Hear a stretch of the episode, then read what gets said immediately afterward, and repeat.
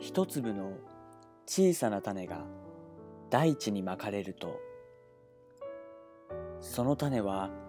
いずれ芽を出しゆっくりと育ちいつしか見上げるほどの大木となって私たちの生活を豊かにしてくれます。ここで語られる一つ一つのストーリーは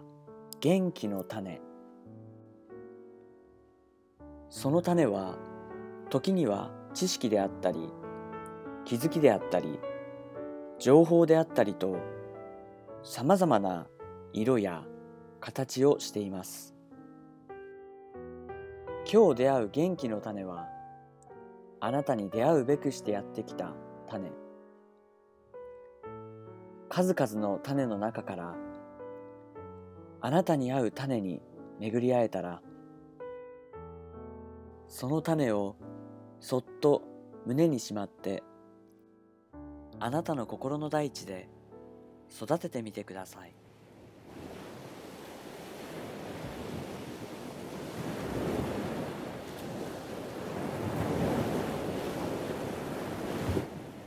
湘南元気村プレゼンツ元気の種。種が木になりいつしか実を結びやがて緑豊かな元気の森が出来上がることを願って朗読は私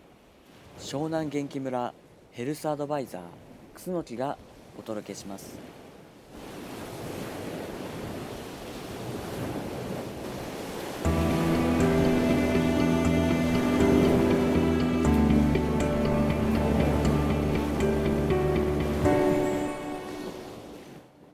突然ですが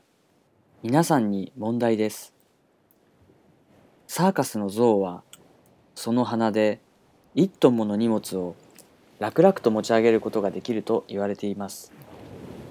それなのになぜその足元の杭を引きちぎって逃げることをしないのでしょうか。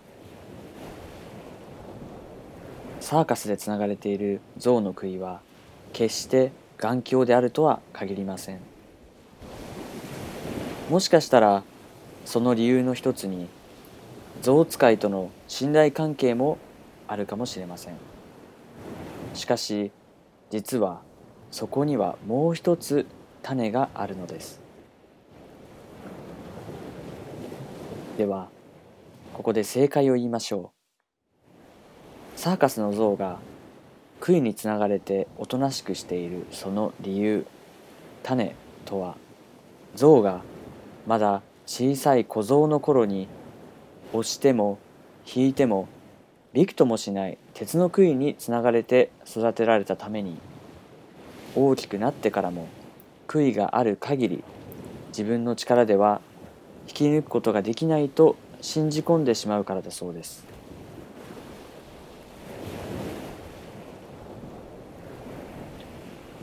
自身の体調に対してジャンプできる高さの比が地球上で一番大きい生物がのみだと言われています。体長が1ミリから4ミリなのになんと30センチから40センチもジャンプすると言われています。これを人間に置き換えてみると優に東京タワーを飛び越えるジャンプ力です。しかしこののみを高さ10センチの箱の中にしばらく入れておくと出した後には10センチしか飛べなくなるそうです。今あなたの健康状態や周囲の環境は自分が本当に望んでいる状態でしょうか？もしそうではないとしたらなぜそうでないのでしょうか？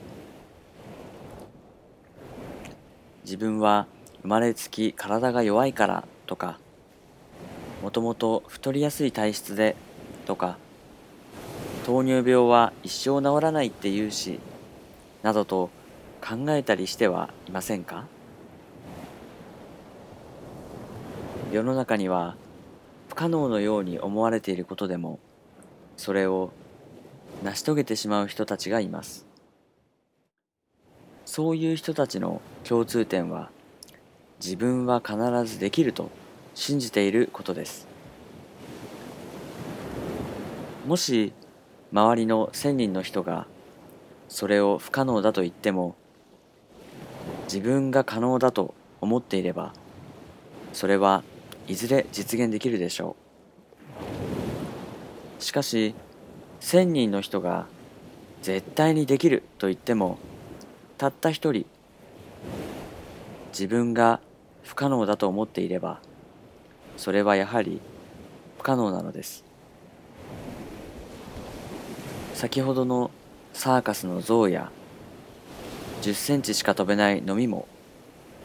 もしかしたらそのたった一人なのかもしれませんね。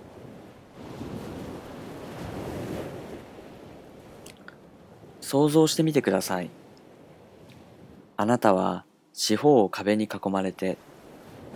目の前にはドアが一つしかありません。どうやったらそこから出られるでしょうか？とりあえずあなたはそのドアを押してみるでしょう。押して開かなければ引いてみるかもしれません。引いてみてダメなら横にスライドさせてみるかもしれません。しかしそれでもドアは開きません。さてあなたならそこからどうしますか？ある人はそこで立ち止まってしまうかもしれません。そもそもなぜ自分がこんなところにいるのか？考えてみたり誰かの助けを待ってみたり。しかしまたある一方で他の人は本当にドアしか出る場所がないのか考えるかもしれません。上を見上げてみれば青空が見えます。よじ登れるかもしれない。壁が高くて登ることができなければ下は大地。掘ってみたらどうだろうか。そうです。行動を起こす方法はいくらでもあるのです。さあ皆さんも立ち止まらずに自分の健康への課題や過去に一度諦めてしまったことなどについて今からでも何か新しく行動を起こしてみませんか？あなたが踏み出すその一歩がもしかすると